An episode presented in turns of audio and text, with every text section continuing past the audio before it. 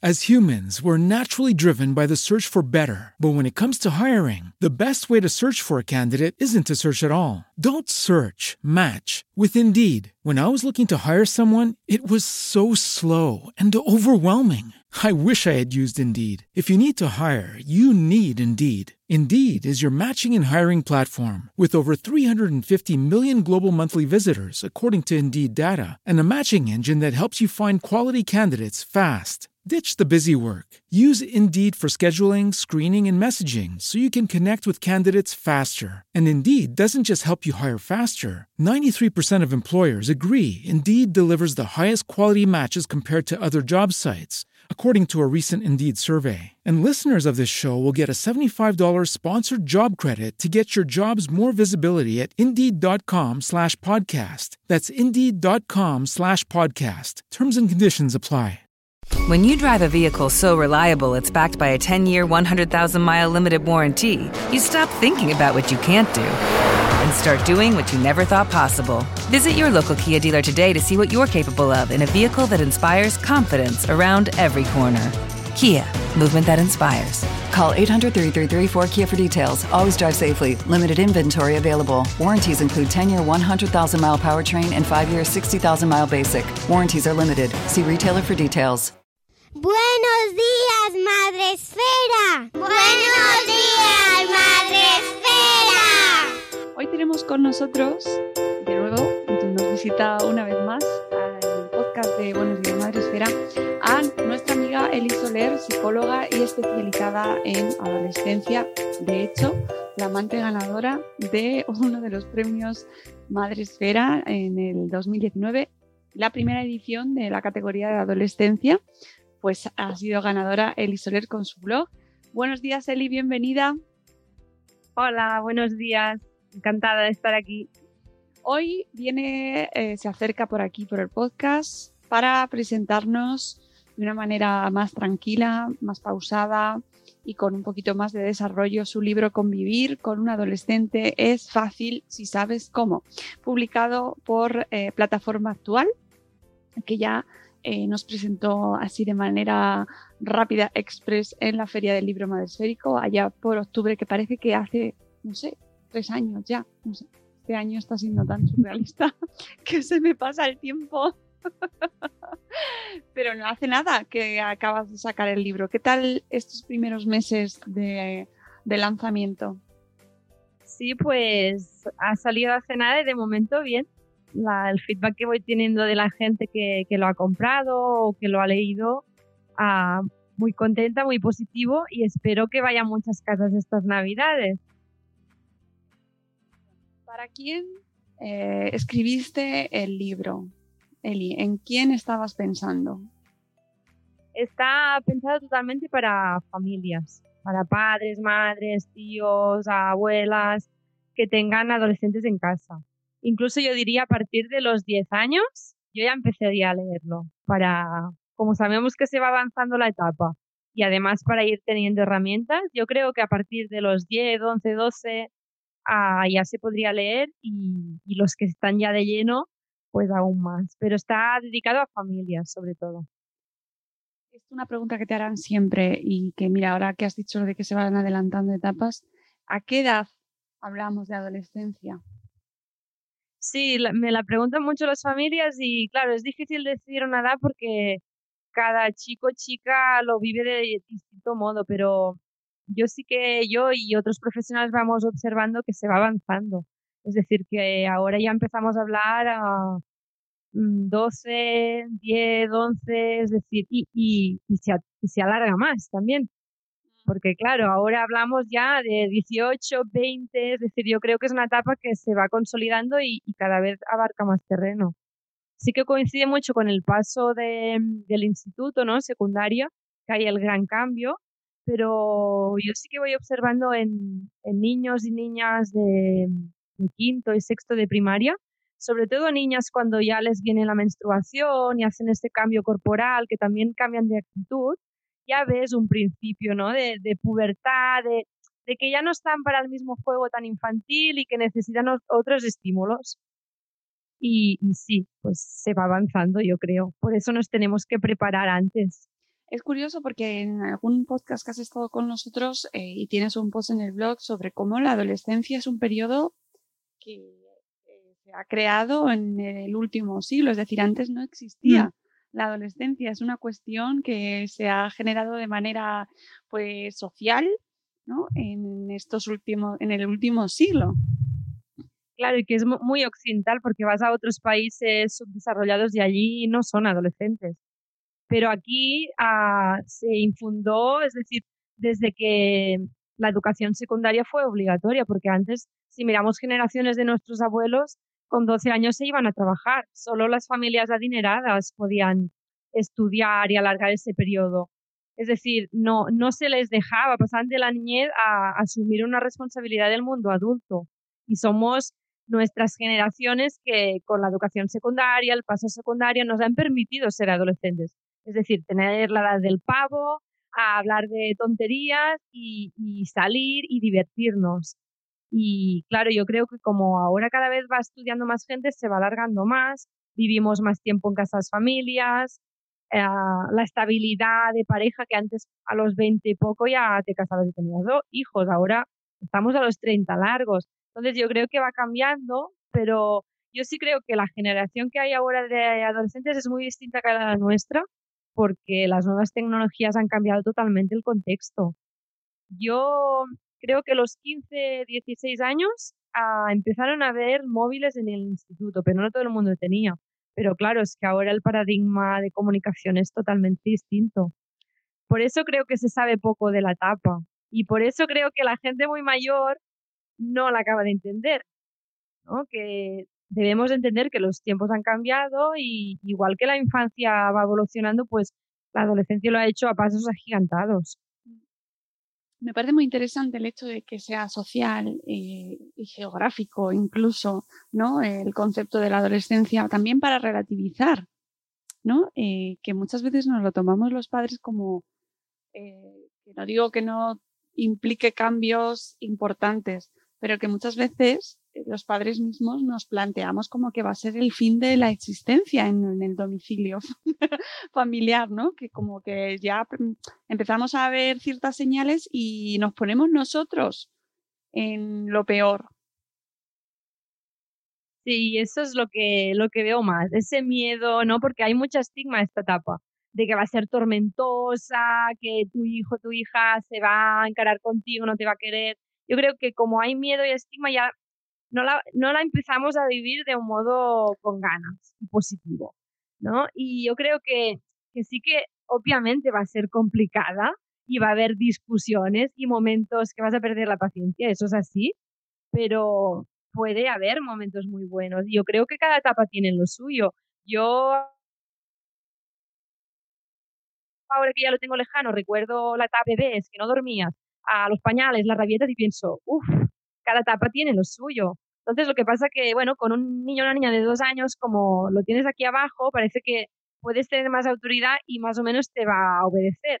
Pero claro, cuando te saca una cabeza, ¿no? Parece que esta autoridad no está, pero yo no creo que tenga que ser tormentosa. De hecho, hay algunas personas por, por Instagram, ah, que algunas las conocerás, que, que me, me, cuentan que lo están disfrutando, que lo están viviendo bien, que, que, están descubriendo otra etapa, otro modo de compartir. Pero claro, discusiones va a haber. Pero una cosa es que nos preparemos a las discusiones y la otra ya es ir con miedo, ¿no? Y, y enfocarlo todo de, de, un modo negativo. Mm. Y eso es lo que intento romper un poco con el libro. Sí, sobre todo. No, y sobre todo que yo creo que me parece el mensaje más, más importante de cara a afrontar esta etapa, eh, que, que, bueno, que es una etapa más, ¿no? Pero que, mmm, que siguen siendo nuestros hijos la, con el mismo nombre y apellidos que eran antes, ¿no? Porque parece como que, bueno, es que ya son adolescentes. Y como que se des descontextualiza, es decir, ya parece como que deja de ser tu hijo y se convierte en otra persona. Y no es así. Es decir, los cambios en la adolescencia son importantes, pero sigue siendo la misma persona. Sí, yo me encontraba con eso en, en, en consulta asesorando a una familia hace poco y la madre no paraba de repetir, um, bueno, no diré el nombre de la niña, pero no paraba de repetir, ¿no? Que, que, que me la han cambiado, que ha cambiado, que no es la misma. Y al final le dije, para de repetir eso porque no es la misma, porque no tienen la misma edad. Ahora tiene 14 años y claro que ha cambiado y más que va a cambiar. Igual que hemos cambiado todo. Es decir, sigue siendo tu hija y sigue siendo la misma persona, pero está creciendo, por tanto, está cambiando de intereses, de forma de pensar, eso es crecer. Pero ella lo tenía como, bueno, que antes venía, me besaba, ¿no? Y ahora pues me esquiva, está más contestona. Vale, pues intenta partir de que no es que te la hayan cambiado la hija por una por otra, sino que ahora tienes que llegar a ella de, de otro modo.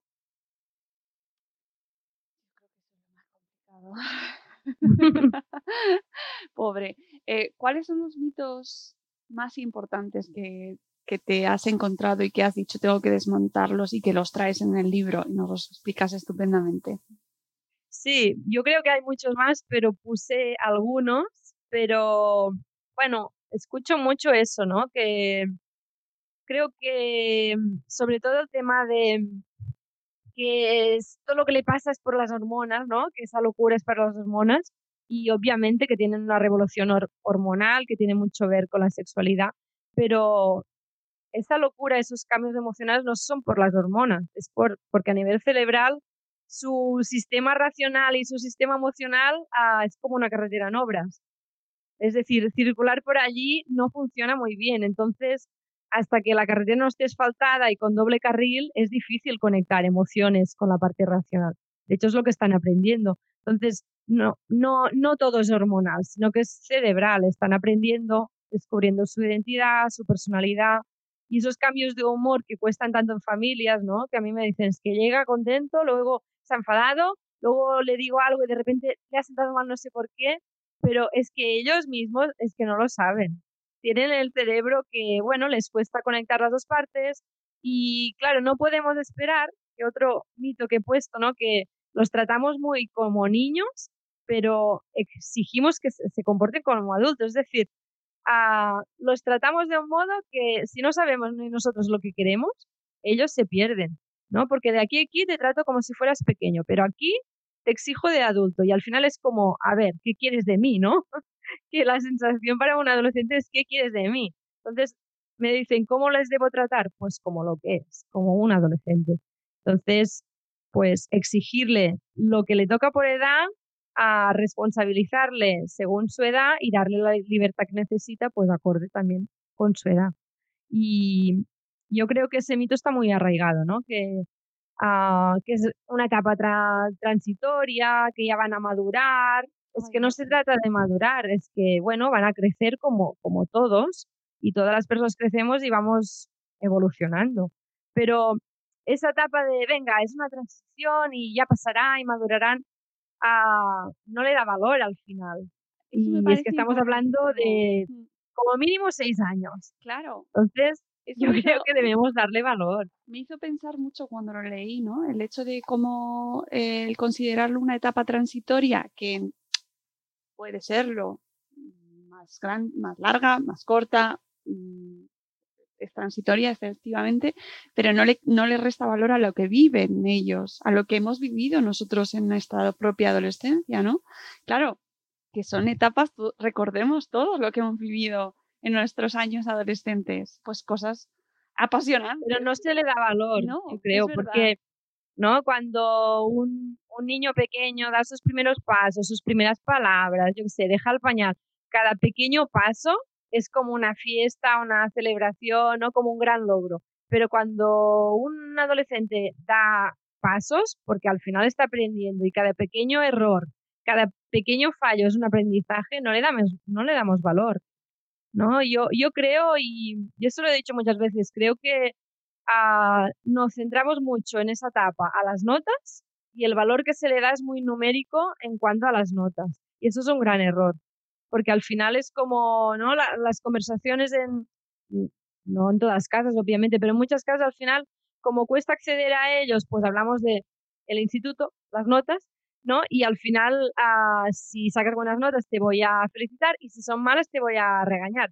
Entonces, al final solo le estamos dando un valor numérico con una parte de su vida, una parcela, pero y todo lo que es amistades, aficiones, que se responsabiliza, que está aprendiendo, que está creciendo, no. Yo creo que no le damos mucho valor y que tampoco sabemos cómo llegar a tener esas conversaciones. Yo creo que aquí es un fallo, porque ellos lo sienten así. A mí muchas veces cuando hago talleres, ¿no? Pregunto quién habla en casa con los padres y siempre me dicen lo mismo, que no, que no hablan, que no, que no preguntan, que no cuentan el instituto y, y poco más. Es decir, yo creo que cuesta a los padres llegar y a los adolescentes soltarse. Entonces, mm, no acaba de fluir la cosa. Claro, sobre soltar, eso es otra de las grandes cuestiones ahí, ¿no?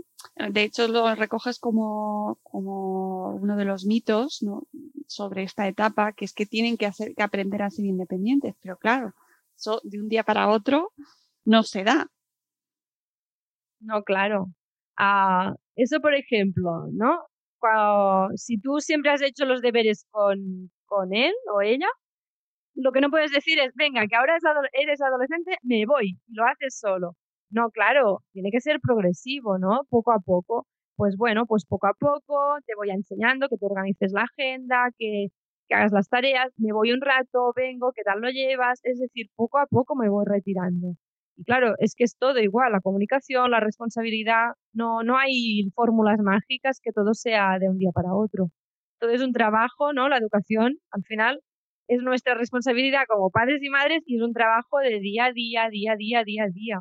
Entonces es que, claro, no, no podemos esperar que de repente sean independientes y responsables del día para la mañana, porque no lo van a ser es nuestra actitud. Amigos, esto no sé, sabes que, claro, tú misma eres oyente de este podcast, sabes que la gente que nos escucha, pues eh, la gran mayoría tienen hijos y que muchos son pequeños y que este tema de la adolescencia es como, bueno, ¿no? Como que les pilla, uy, qué lejos lo veo. Eso como decían, que va a venir una pandemia, que viene una pandemia. ¡Ah! Ha venido. pues este tema de la adolescencia llega igual. De repente eh, no, no te lo planteas, tienes niños muy pequeñitos, pero amigos, hay que em, tenerlo en mente porque eh, lo que se construye desde el principio es lo que luego en estos años más tormentosos, por así llamarlos, que tampoco tiene por qué, pues, pues ahí puedes tener resultado, ¿no? Si cultivas una relación que eso yo creo que lo hablamos siempre aquí en este podcast, hablar con ellos mucho, ¿verdad? Eh, desde que es que el, primer problema que hay en las familias ah, es la comunicación. Yo es lo que veo, ¿eh? la mayoría de problemas que tiene que ver, comunicación tiene que ver luego pues con todo, con límites, con respeto, con contestar, con colaborar en casa, pero la base es la comunicación. Pero claro, yo no puedo pretender de repente coger una chica de 15 años y ahora nos vamos a comunicar súper bien cuando nunca he trabajado esta parte a nivel familiar. Entonces, es trabajarlo desde que son súper pequeños. Si yo voy estableciendo estas rutinas, ¿no? De preguntar a la típica rutina de qué te ha ido el día, qué es lo mejor de, de, hoy y lo peor, ¿no? Yo lo hago con mis hijos y son pequeños. Y antes de, de dormirme, ¿no? Les cuento un cuento o leemos un rato y luego nos, nos, abrazamos, momento súper tierno que sé que luego no lo voy a tener, por tanto aprovecho oh, y pregunto pues cómo ha ido el día, qué es lo mejor, qué es lo peor, cómo te has sentido. Es decir, este pequeño paso, si yo lo voy instaurando, va a ser más fácil luego tenerlo. ¿no? O estamos comiendo en familia y yo qué sé, sábado y hablamos de qué nos gustaría hacer por la tarde, ¿no? Pues que todo, cada miembro de la familia diga qué le gustaría hacer, Ah, y, lo pactamos en familia. Es decir, buscar pequeños hábitos que al final si los ponemos como un hábito un día y otro día, otro día, nos van a funcionar. ¿Lo puedo hacer si ya son adolescentes y no lo he hecho nunca? Sí, pero va a ser más difícil. Si yo ya lo he trabajado de antes, desde infantil, primaria, es decir, esa conexión, seguramente voy a tener a un adolescente que me va a contar más cosas, que se va a abrir más y que obviamente va a tener su pequeña parcela íntima porque la debe tener y que solo va a contar a sus amigos y amigas, obviamente, y eso es sano, pero va a haber más fluidez. Pero claro, yo creo que, que la comunicación falla en muchas casas. Claro. Y no, no expresamente, ¿eh? pero el ritmo de vida que llevamos, que es frenético y que no paramos y que es el trabajo y el estrés, pues hace que, que a veces nos olvidamos de, de estas pequeñas cositas, de dedicar un tiempo cada día a eso. Es lo que te iba a decir. El problema, eh, y no, el problema es que no hay tiempo y que tenemos que pasar tiempo con nuestros hijos, porque al final, en esos ratos de la vuelta al cole, de preparar los deberes, de preparar la merienda, de montar la mesa, de quitarla, en esos ratos en los que parece que no pasa nada, pasan muchas cosas. No solo ese rato de cuéntame a ver qué ha pasado hoy en el cole, ¿no? Claro. Y los adolescentes parece que no se comunican, pero se comunican. Lo que pasa que no le damos valor, porque yo siempre digo, cuando viene y te cuenta esta chorrada, súper chorrada, allí es donde tienes que hacer de paro los fogones de la cocina, me giro, lo paro todo y te escucho y te miro, aunque sea la chorrada de la última serie de no sé qué o que la amiga no sé cuántos. Es decir, cuando vienen con estas informaciones chorra que digo yo, si aquí no hacemos una escucha activa, ¿no? Que ellos sientan de, ostras, le importa mi vida, le importa lo que estoy contando, qué es importante para mí, aquí los perdemos. Si eso no lo pierdo y le doy valor, ¿no? Y, ah, pues cuéntame más, y qué tal, y no sé qué, van a venir otro día y otro día y a lo mejor cada vez será algo menos chorra y más personal. Mm. Pero vamos a fondo y no escuchamos. Yo creo que, bueno, nos falla eso y hablar con ellos, os recomiendo mucho el programa que grabamos el otro día con José Carlos Ruiz, con profesor de filosofía, eh, filósofo también, que, mm, que, nos hablaba sobre el diálogo, sobre establecer una rutina con ellos de diálogo, de, de, comunicación, de conversación, en el cual ellos también nos argumenten, eh, defiendan posturas, establecerlo desde que son bastante más pequeños, antes de llegar a la adolescencia, o incluso no cuando están empezando, pero eh, hablar con ellos, hablar con ellos, porque luego cuando nos hablen, por ejemplo, de un tema que nos preocupa mucho, como es el de las amistades, de esa manera también encontraremos ahí muchos puntos, mucha información eh, y también les ayudaremos a formarse. Las amistades. Claro. no lanzar siempre preguntas cerradas, es decir, preguntas abiertas y, el, la coletilla, ¿qué piensas tú?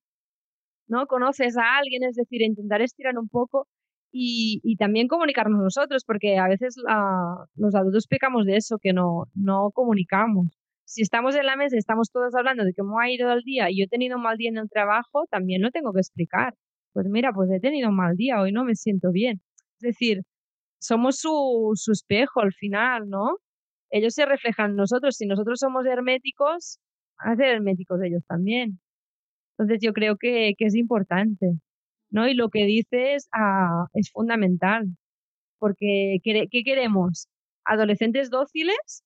¿No? Porque yo eso lo pregunto a muchas familias, porque vale, contestan, se revelan, bla, bla, bla, ¿no? Eso es ser adolescente hoy en día, pero claro, ¿tú qué quieres? ¿Que tu hijo o tu hija sea dócil y obedezca? ¿Vale? Cuando esté con un grupo de amigos y le ofrezcan alcohol, le ofrezcan tabaco, le hagan bullying, será sumiso, sumisa y obedecerá y se dejará arrastrar. Claro, ¿qué quieres? Que tenga espíritu crítico, que se revele, que sea asertivo, que sepa decir que no. Pues va a tener que practicar en casa, porque es su zona de confort. Entonces, ah, obviamente que hay límites, ¿no? Y las faltas de respeto no están permitidas, y hay cosas, normas que se deben cumplir, pero debemos dejar que argumenten, ¿no? No sé, lo típico, hora de salida. Pues debemos dejar que se argumenten, que se quejen, vale, con argumentos. ¿Por qué quieres llegar más tarde? ¿Por qué? Y eso no quiere decir que les vamos a dejar, pero vale, yo te escucho y luego yo pongo un límite porque al final soy la adulta, ¿no? Y, y tienes tal edad. Yo te lo argumento, pero te escucho, que argumentes, que busques, que debates. Y claro, no les dejamos, queremos que sean obedientes, pero es que si son muy obedientes, luego fuera pasa lo que pasa. Y el tema de la negociación yo creo que es un punto fundamental también. El tema de cómo eh, vamos soltando, vamos dejándoles hacer cosas, pero cómo les vamos también nosotros, pues esto te lo dejo, esto, esto no, aquí sí, aquí no. Yo creo que ahí eh, seguro que te encuentras eh, dificultades, porque yo creo que es un punto muy complicado. Sí, eso desgasta mucho a familias. Yo le, lo que recomiendo primero, a, que en el libro creo que también lo, comento, escoge tus batallas. Es decir, prioriza que es fundamental, lo que normas son fundamentales de respeto a uno mismo, respeto al espacio, respeto a los demás, ¿no? Unos límites y luego lo demás hay cosas que debemos ser flexibles. Por ejemplo, a la habitación ordenada. La habitación es, ¿no? es un caos normalmente de una persona adolescente, pero refleja su cerebro. Su cerebro es caos, sus emociones son caos, la habitación es un reflejo. Pero es eso más, desde los dos años ya. Vale. y suele pasar en, en, niños o niñas muy creativos, que hay esta explosión emocional, pues la habitación es un caos. Claro, al final yo digo, su habitación respeta su espacio, pero con un mínimo. Por ejemplo, sé, la ropa a lavar, que no hayan tazas, un mínimo. ¿Vale? Pero no puedo luchar por todo. Es decir, yo, yo, yo siempre digo, busca las batallas importantes y estas, sí, hay que pactarlas, pero no podemos estar discutiendo por todo, no podemos estar regañando por todo, porque esto es otro error. Muchos padres y madres de adolescentes siempre se comunican como con el no, no, no, prohibición, prohibición. Claro, luego nos ven pues como la figura que, que les damos la chapa, que somos un tostón y no nos escuchan tampoco. Entonces yo creo que es mejor ir pocas, pero bien marcadas. Pero claro. ¿Te encuentras también con el otro caso, el de que se convierte en el mejor amigo o pretende convertirse en el mejor amigo o mejor amiga de sus hijos? Sí, es un error también, porque necesitan una figura adulta, referente, que les, que les acote límites. Ah, bueno, toda la infancia necesita límites para tener seguridad emocional, pero en esta etapa, aunque se crean mayores también, necesitan unos límites porque al final cuando yo le pongo un límite, le estoy diciendo de yo al final hasta aquí te dejo por tu seguridad y aunque se enfaden y no quieran, eso les da seguridad emocional es la forma de saber que estamos allí. Aunque yo siempre, yo siempre lo digo mucho porque cuando veo mucha ansiedad, sobre todo en madres que me vienen más, yo digo, que tu hijo se enfade contigo, te, te conteste, te sigue queriendo y te sigue necesitando. Por tanto, eh, necesitan saber que estamos allí y necesitan límites. No, no podemos dejar que se estructuren su espacio, sus normas, porque no son capaces aún, porque están aún descubriendo quiénes son. Mm. Si no saben ni quiénes son a nivel de identidad, sobre todo de las primeras edades, ¿no? Yo veo cada, cada niño o niña es diferente, pero los 14 años que a lo mejor es cuando están más, uh, porque, ¿no?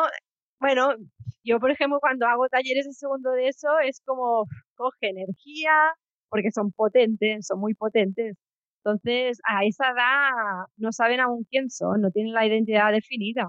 Entonces, ¿cómo van a acotarse y a decidir y a, responsabilizarse? No, necesitan a alguien que, les acompañe y les ayude. Y nos pertoca a nosotras eso. Entonces, los límites los necesitan. El padre colega no funciona. Ah, hace poco hacía un taller sobre tema de alcohol y drogas y quedé flipada a que me contaron que hay familias que, ahora no porque no se sale mucho con el tema COVID, pero ah, lo hice antes del tema COVID.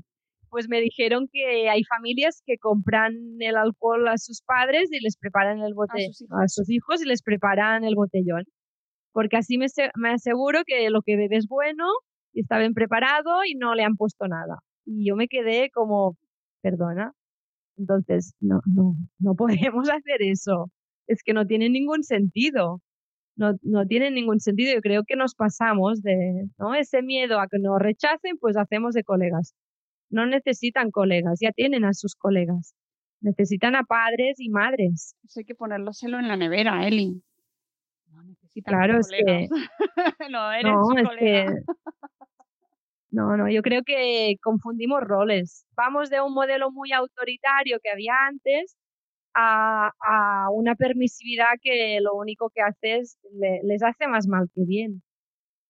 Ya tienen colegas para salir de fiesta y esperan, ¿no? Y beber, si beben, esperemos que no, pero lo van a hacer tarde o temprano.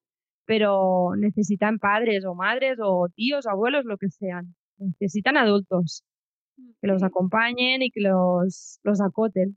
Sí, yo creo que, que, esa es la percepción, que parece como que no nos necesitan porque ya tienen una edad en la que ellos se creen, porque se ven más mayores, se ven con, como con capacidad para hacer muchas cosas, que el mundo es suyo, pero nos siguen necesitando. Sí, totalmente, totalmente. La, yo creo que la, sensación que tiene que tener un adolescente para ir seguro por la vida, eso no quiere decir que luego no tenga dudas y miedos, inseguridades, porque las van a tener. Es que estamos allí, ¿no? Es, eso lo, lo, he contado muchas veces, ese paracaídas, ¿no? De vuela, experimenta, libre, pero ah, si te caes voy a estar allí. No te vas a desplomar contra el suelo porque yo voy a estar allí te voy a ayudar y te voy a acompañar. Y eso lo necesitas escuchar constantemente. Ese te dejo tu espacio, pero si me necesitas estoy allí. Cuando llegan, yo qué sé, del instituto y los ves que están súper girados y enfadados y, y, algo ha pasado, pero no te lo quieren contar, pues vale, a, a tu cuarto, respira, relájate, ponte música y si luego quieres hablar, yo estoy aquí. Pero este estoy aquí lo necesitan escuchar constantemente.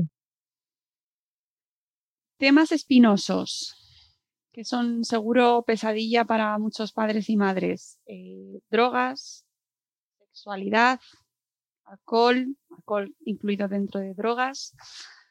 ¿Cómo, eh, ¿Qué hacemos? ¿Nos tenemos que preparar nosotros primero, hacernos un curso, tomarnos un, una tila antes de hablar con ellos.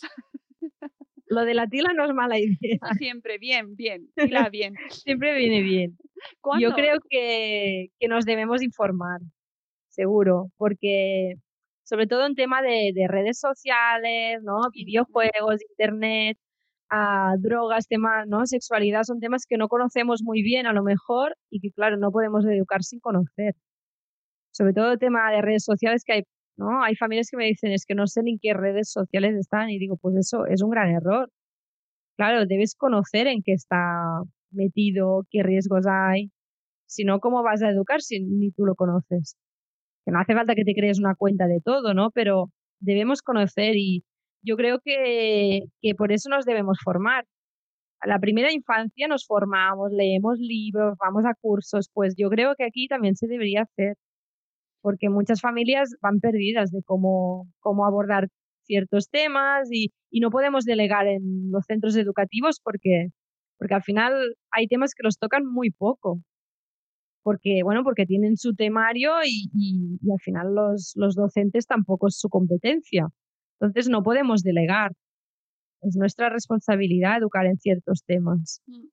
Eh, estoy pensando, por ejemplo, en el tema de la identidad, de la identidad eh, que ahora mismo se habla muchísimo, ¿no? Eh, si te paseas por las redes, hay debates intensísimos, complejísimos sobre identidad de género que las familias deberíamos estar al tanto de eso porque sobre eso también se está hablando ahora. A lo mejor hace 20 años no se hablaba por, eso mmm, ha pasado lo que ha pasado y se ha vivido con mucho más drama y muchísima más eh, soledad y silencio, pero ahora sí se está empezando a hablar, se está empezando a tratar, se está empezando incluso a legislar. Y las familias ahí...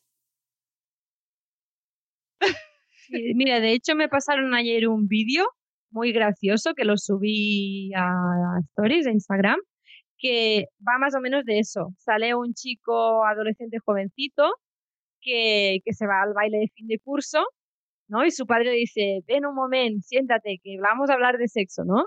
Y entonces le empieza a hablar, pues bueno, tú sabes que los chicos, las chicas, y el, el hijo le empieza a decir, bueno, chicos y chicas, hay gente a género, no sé qué, y bueno, hay gente bisexual y género fluido, y el padre como, ¿qué, qué, qué me estás contando? Dice, bueno, vete al baile. no, sé, no sé de qué me estás claro, hablando. Exactamente es lo que puede estar pasando ahora mismo en muchas casas. Entonces, uh, si nos salen con conversaciones de estas, es admitirlo, mira, pues no lo sé todo, no pasa nada, ¿no? No somos enciclopedias, no lo sé, no todo. ¿Qué te parece si buscamos información juntos? Ya está, y buscamos información de la mano, que hoy en día hay mucha información y también es discriminar qué información es verídica y qué no. Porque de este tema, por ejemplo, yo que investigo, he visto en páginas web teóricamente reconocidas que hay información que no es correcta. Entonces, ah, claro, yo porque a lo mejor de estos temas, ¿no? Como trabajo en igualdad, pues me voy informando y aún así no lo sé todo, me voy reciclando constantemente. Pero ves información que dices, ostras, pues eso no es correcto, no está bien definido, esta categoría es inventada, no existe o no debería ir aquí. Entonces, si pasa eso en Internet y los dejamos al final que vayan y que lean a saber qué, ¿no? No les estamos. Yo digo, no lo sé todo, buscamos información o buscamos algún taller, algún curso, un libro. Es decir, bueno, es que obviamente que no, no todo lo voy a saber, ¿no? Y preguntar, ¿qué crees tú? ¿Dónde lo has escuchado? Es decir, hacer siempre el, hey, aprovecho y te disparo una pregunta sin que te des cuenta, eso es maravilloso. Porque yo no puedo con una persona adolescente, venga, ven aquí, cariño, vamos a hablar de sexo. Eso no funciona, van a salir ah, corriendo. Entonces, aprovechar que al, ¿no? al momento te hace una pregunta, sale un anuncio, ah, sea sexo, drogas o, cualquier tema escalabroso que nos cuesta, ¿no? Pues aprovecho que, que me has comentado algo, que sale un anuncio o que la serie ha pasado y, y sin que te des cuenta te, te pregunto un poco, ¿no? ¿Y qué crees tú? ¿Dónde lo has escuchado? ¿Conoces a alguien? Esas preguntas que estiras un poco. Sí, es muy recomendable para eso eh, comentar noticias mm, o ver series con ellos. Series para ellos. que aunque ahora habrá gente que dirá, no, no quiero. Sí, sí. Pero es interesante. Yo me las veo todas. Bueno, también me gustan, ¿eh? También te lo digo. Menos mal, porque hay algunas que... Pero me las veo todas porque, claro, muchos talleres sale espontáneamente y, tengo que saber. Entonces hay algunas que me he visto que son infumables. Sí. Pero algunas... pero bueno, en ese momento tenían muy el boom y entonces aprovechaba para, para sacar escenas. Alguna vez pongo algún corte de alguna escena para trabajarla o, de algo que le había pasado a la protagonista, lo comentamos y de allí sacábamos alguna dinámica. Es ponerse a, su nivel, a su interés. ¿Qué le interesa ahora?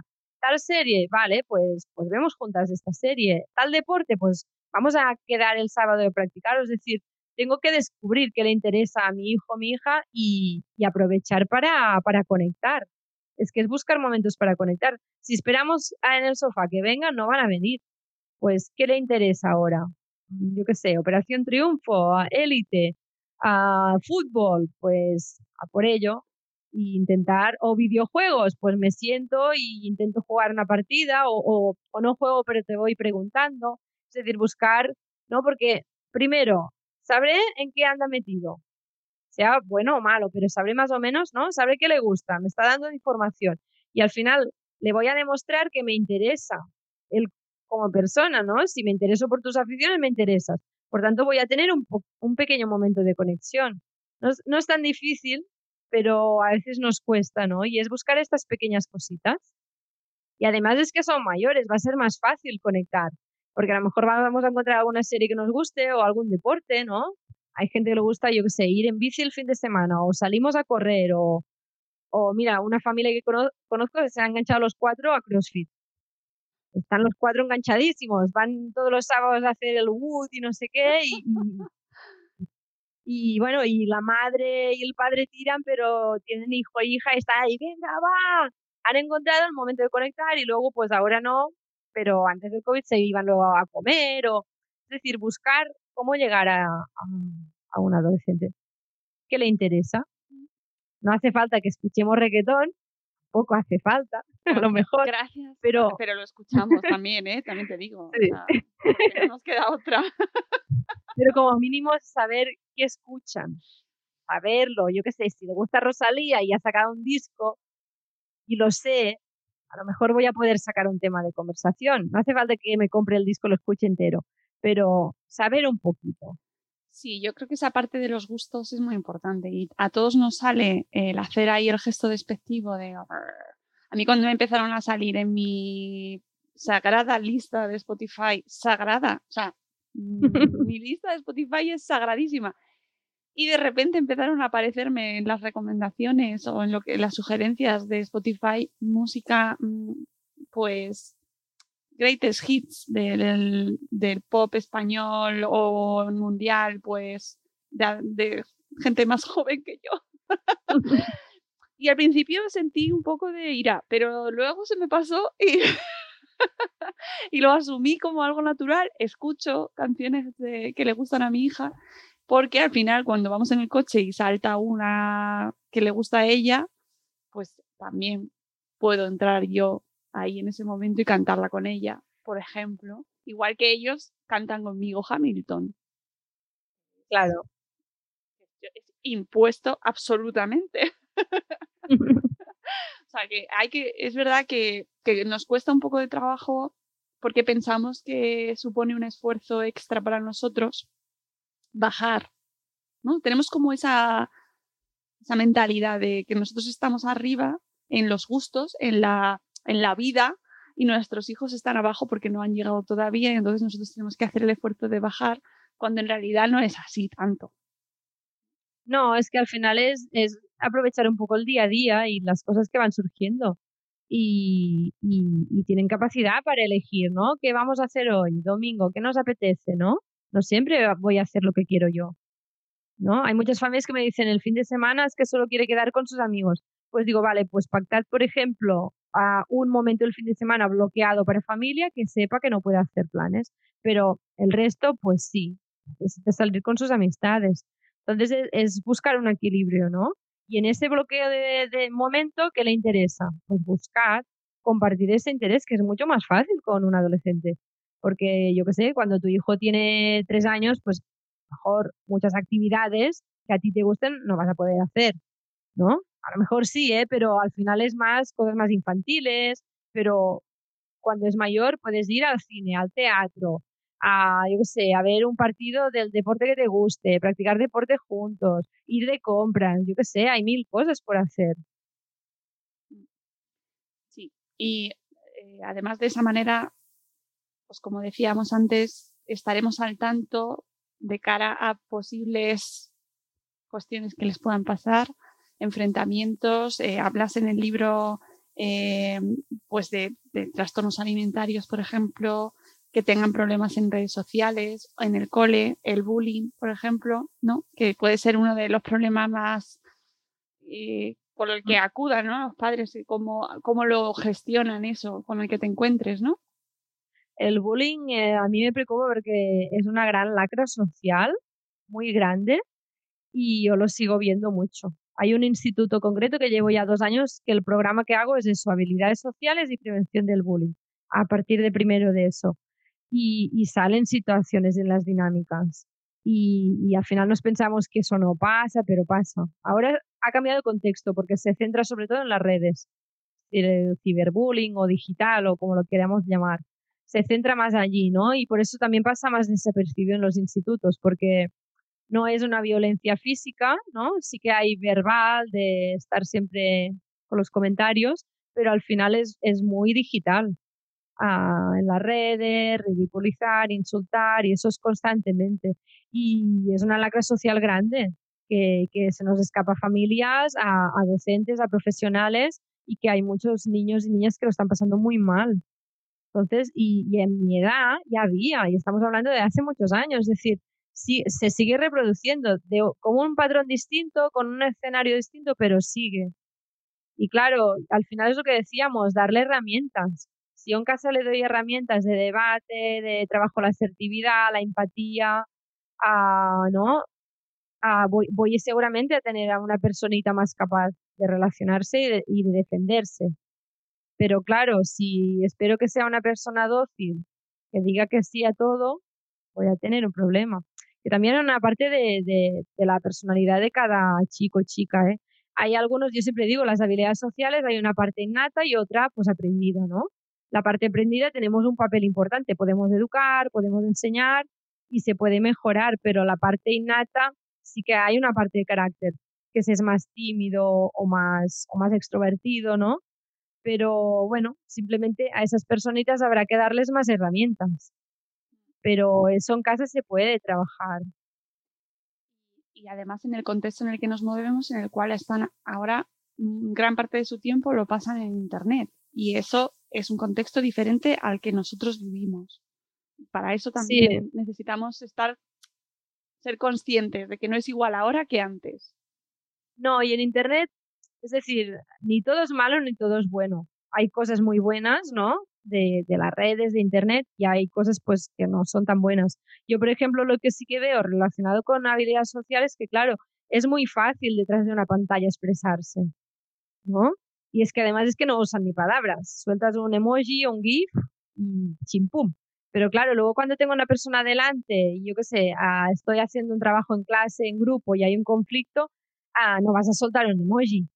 Entonces yo intento trabajar estas, estas partes de, vale, es que todos somos muy valientes detrás para decir un me gusta, decir un eres imbécil o me enfadé el otro día por tal. Pero claro, cuando estamos en persona, ¿no? Sobre todo en el instituto, que allí no hay móviles y es donde se tienen que relacionar en persona, la vida no son emojis ni, ni textos. Entonces les cuesta, yo cada vez observo más que les cuesta expresar emociones a positivas y negativas, ¿no? Expresar un me gusta, expresar un pues no estoy de acuerdo con esto y tienes mucho morro.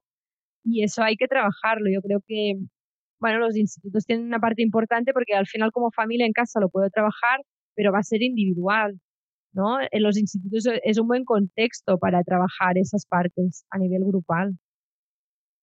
Pero bueno, claro, se tiene que trabajar, se tiene que detectar y hay muchos que lo hacen, ¿eh? Pero yo creo que, es importante. Yo creo que el, sistema educativo debería tener más, ah, llámalo asignatura de habilidades para la vida, pero que nos den herramientas para eso a nivel de, habilidades sociales, ¿no? Prevención, sexualidad, a emociones, que nos preparen para la vida y nos hagan personas responsables, respetuosas, con autoestima. Yo creo que sí, menos asignaturas y más, más esa parte, ¿no? Que al final es lo que nos va a preparar para la vida cuando vaya ella, ¿no? Cuando sea adulta y vaya a una entrevista de trabajo o tenga pareja y tenga un problema con una persona. Eli, eh, yo creo que con todo lo que hemos hablado, creo que a, la gente que nos escucha eh, le tiene que dar muchas ganas, tiene que tener ya ir corriendo para comprarse el libro y porque además está súper bien explicado, cada capítulo eh, nos lo introduces porque os voy a dar estos consejos siguientes para esta situación, muchas de las que hemos hablado, y eh, bueno, de una manera muy amena, muy sencilla y muy práctica ¿no? y muy concreta, que yo creo que a veces, muchas veces los padres es lo que pedimos, por favor, dime, dime cosas concretas, aunque luego pues por supuesto es muy general y cada caso es un mundo y si necesitáis ayuda, acudid a un psicólogo, una psicóloga que os ayude. Eso lo más importante, pero de manera general el libro da unas pautas muy sencillas, muy positivas. Yo creo que además es el, tono general del libro, ¿verdad? Muy positivo y con, con, el ánimo de que efectivamente disfrutemos de esta etapa con nuestros hijos. Espero que la gente le quede esa, esa idea porque es sinceramente lo que a mí mm, me ha transmitido al terminarme el libro. Me ha, me ha dejado con mucha, con buen, buen espíritu, ¿no? De cara a lo que tengo, que yo ahora mismo estoy ahí. me alegro. Esa es la idea, que fuera fácil de leer para las familias, ¿no? Que al final quieren eso. Algo concreto, lo estructuré por capítulos porque a lo mejor ahora te interesa uno y luego más adelante otro, y que dejé con, con un sopleo de tranquilidad, de, vale, no va a ser tan terrible y voy a poder. Y obviamente, si, si hablamos ya de dificultades complicadas, hay que buscar profesional cualificado, eso siempre. Hay cosas que con un libro no se pueden resolver, obviamente, pero aquí da unas pautas para, para eso, que las familias vayáis con más calma, con más estrategias y, con más alegría. Sí, y, sobre todo que identifiquemos también como padres que estamos muy interesados en el bienestar de nuestros hijos, especialmente de su salud mental también, además, porque es un tema vital en la, en la, adolescencia, la salud mental, que identifiquemos aquellos retos que se nos plantean, que ante los cuales pues a lo mejor no tenemos herramientas y busquemos ayuda, ¿no? Hay mucha gente, muchos profesionales que nos pueden ayudar, que no tengamos miedo de pedir ayuda, por ejemplo, porque, oye, es que no, no sé cómo manejarme en el tema de los trastornos alimentarios. Por supuesto, hay, gente, hay profesionales para ayudar y, ayudarte a ti como padre y madre, ¿no, Eli? Porque muchas veces intentamos asumirlo todo y no llegamos, no llegamos, no nos da para todo y a veces es peor eso. Sí, y desmificar un poco ir al psicólogo, que sigue costando, ¿eh? Que al final, si me duelen los dientes, pues voy al dentista, ¿no? Si me duele la cabeza, pues yo qué sé, al médico de cabecera o al dermatólogo si tengo una mancha, pues bueno, pues si hay cosas a nivel emocional que me cuestan resolver, voy al psicólogo, psicóloga y no pasa nada. Que para eso estamos, ¿no? Parece que, hay mucho miedo, sobre todo de que no lo estoy haciendo bien como padre, como madre, y no para nada, al contrario, lo estás haciendo súper bien porque aceptas que no llegas a todo y buscas un modo que te ayuden y te den unas pautas. Yo creo que hay que cambiar esa percepción, ¿no? Ah, no sabemos de todo y si no sé de algo, ¿qué hago? Pues, pues busco quien sepa y sobre todo quien busque, que busque personal realmente cualificado y que explique bien las cosas, ¿no? Yo siempre digo, y mira, justo hoy hay un, un hilo interesante en Twitter sobre eso. no tengáis miedo de, de, pedir referencias, titulaciones a, a, un profesional porque os las tiene que dar y buscar a alguien realmente cualificado y, si no, pues se busca otra persona. Sí, y además es que la, eh, creo que todos los padres tenemos mucho miedo de que nuestros hijos descubran, esto es a lo mejor un momento ya más metafísico ahí, pero de que nuestros, nuestros hijos descubran que somos imperfectos nosotros también, de que nosotros también tenemos problemas, eh, problemas incluso de salud mental también, ¿eh? O sea, me refiero que, que no tengamos miedo a vivir esa etapa también con ellos y que y, buscar ayuda también nosotros, ¿eh? O sea, eh, creo que es una etapa esta de la adolescencia tan compleja en sí misma y pensar que nosotros estamos perfectos y que no nos pasa nada puede ser un error, ¿no? O no asumir nuestros propios problemas puede ser un error aún peor para ellos, eh, también durante la infancia, pero en la adolescencia son como más conscientes aún de, qué le pasa a su madre o de qué le pasa a su padre. Sí, pero no pasa nada, es que pues, es que precisamente reconocer que yo también tengo emociones y que también soy una persona vulnerable es una lección de vida para, para ellos, ¿no? Porque si yo reconozco mi debilidad, al final lo que estoy dando paso a que también puedan admitir que también se equivocan, que también son débiles, frágiles, que lloran. Es decir, precisamente pecamos de eso las personas adultas. Tapamos las emociones, no las mostramos, ¿no? Con ese tiemple de que siempre puedo con todo y luego ellos sienten un gran fracaso, debilidad, fragilidad y no entienden por qué. Claro, si vieran que sus padres, madres también sufren en algún momento, porque la vida al final es eso, obviamente buscando el equilibrio, ¿eh? No puedo transmitirle mi angustia porque no le pertoca, ¿vale? Un equilibrio con todo. Pero admitir que no sé algo o que, o que no estoy bien, al final para, para ellos es una lección de que su debilidad no es que tengan ningún problema, es que son personas, no robots. Es un temazo este, es un temazo, Eli. y la, la, la salud mental y emocional tarea pendiente de, la sociedad en general. ¿eh? Sí, sí, y, seamos conscientes de que como adultos eh, tenemos mucha responsabilidad para, con nuestros hijos y cuidar nuestra propia salud mental también ayuda a que ellos puedan cuidar la suya propia, ser conscientes de nuestros propios problemas, eh, ayudarles a ellos con los suyos propios, eso implica un esfuerzo pero bueno, amigos, no estamos solos. y bajar un poco del pedestal, ¿eh? que los adultos estamos en el pedestal y a mí me, enfada ahora en la pandemia, ¿no? Las críticas, uh, la juventud que hace botellón sin mascarilla.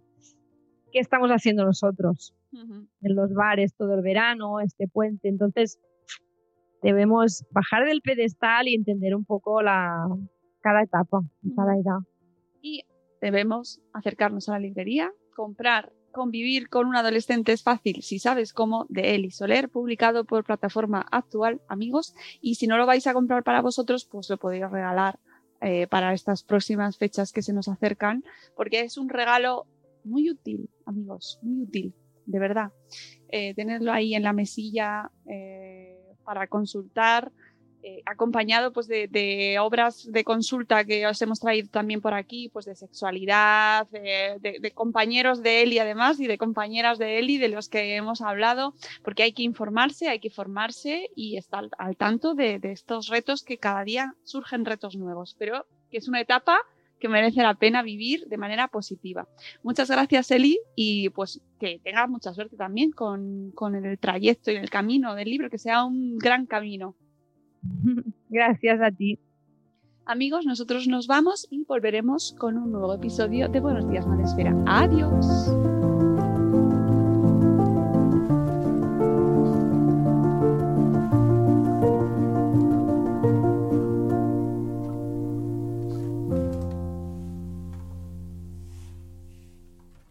Guys, it is Ryan. I'm not sure if you know this about me, but I'm a bit of a fun fanatic when I can. I like to work, but I like fun too. It's a thing. And now the truth is out there. I can tell you about my favorite place to have fun. Chumba Casino. They have hundreds of social casino style games to choose from with new games released each week. You can play for free anytime, anywhere and each day brings a new chance to collect daily bonuses. So join me in the fun. Sign up now at ChumbaCasino.com. No purchase necessary. VGW. Void were prohibited by law. See terms and conditions. 18 plus. Hello, it is Ryan, and we could all use an extra bright spot in our day, couldn't we? Just to make up for things like sitting in traffic, doing the dishes, counting your steps, you know, all the mundane stuff. That is why I'm such a big fan of Chumba Casino. Chumba Casino has all your favorite social casino style games that you can play for free anytime, anywhere with daily bonuses. That should brighten your day a little. Actually, a lot. So sign up now at ChumbaCasino.com. That's ChumbaCasino.com. No purchase necessary. VGW. Void were prohibited by law. See terms and conditions. 18 plus.